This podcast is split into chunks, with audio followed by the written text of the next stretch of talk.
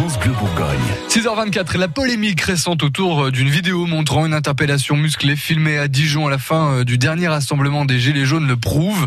Le partage de certains articles ou de vidéos est une bataille de l'information. Alors comment reconnaître le vrai du faux et surtout continuer à s'informer sur les réseaux sociaux en prenant quelques précautions? En Bourgogne, le Clémy propose des ateliers et des formations aux élèves, aux professeurs et même aux parents.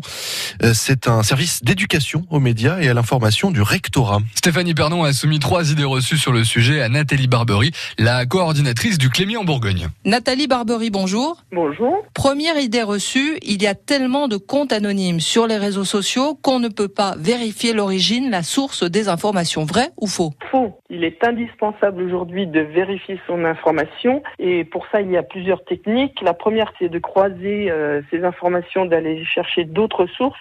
Et la deuxième grande technique, c'est de savoir qui me parle et donc de faire une enquête sur euh, les personnes qui diffusent cette information. Soit le nom de la personne, alors quand les personnes sont anonymes, on peut peut-être des fois essayer de trouver euh, via des moteurs de recherche euh, des éléments d'information.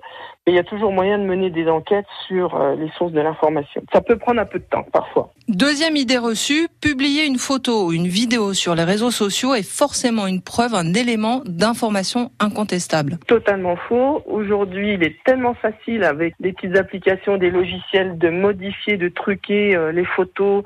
Alors, soit on truque les photos, soit on, on prend une vraie photo et une fausse légende et ça devient une fausse information. Tous les jours, le web est noyé par ce genre de fausses photos, de fausses vidéos et il existe euh, des outils, euh, InVid par exemple ou TinEye pour vérifier la source des images et la source des vidéos. Troisième et dernière idée reçue, ce sont surtout les jeunes qui partagent les fake news sur les réseaux sociaux. Vrai ou faux là encore? Euh, faux aussi. Tous les jours, moi, je peux vous prouver que des adultes et même parfois des adultes diplômés partagent et diffusent de la fausse information ou croient à cette fausse information. Parce qu'on est dans ce qu'on appelle le biais de confirmation et on a envie de croire ce à quoi on croit déjà, donc on est prêt à partager des choses qui sont fausses. Bah, les jeunes euh, dans le système scolaire sont de plus en plus informés de l'importance de- développer son esprit critique euh, que ce soit au collège ou au lycée, ils ont des cours d'éducation aux médias qui leur permettent de développer leur esprit critique.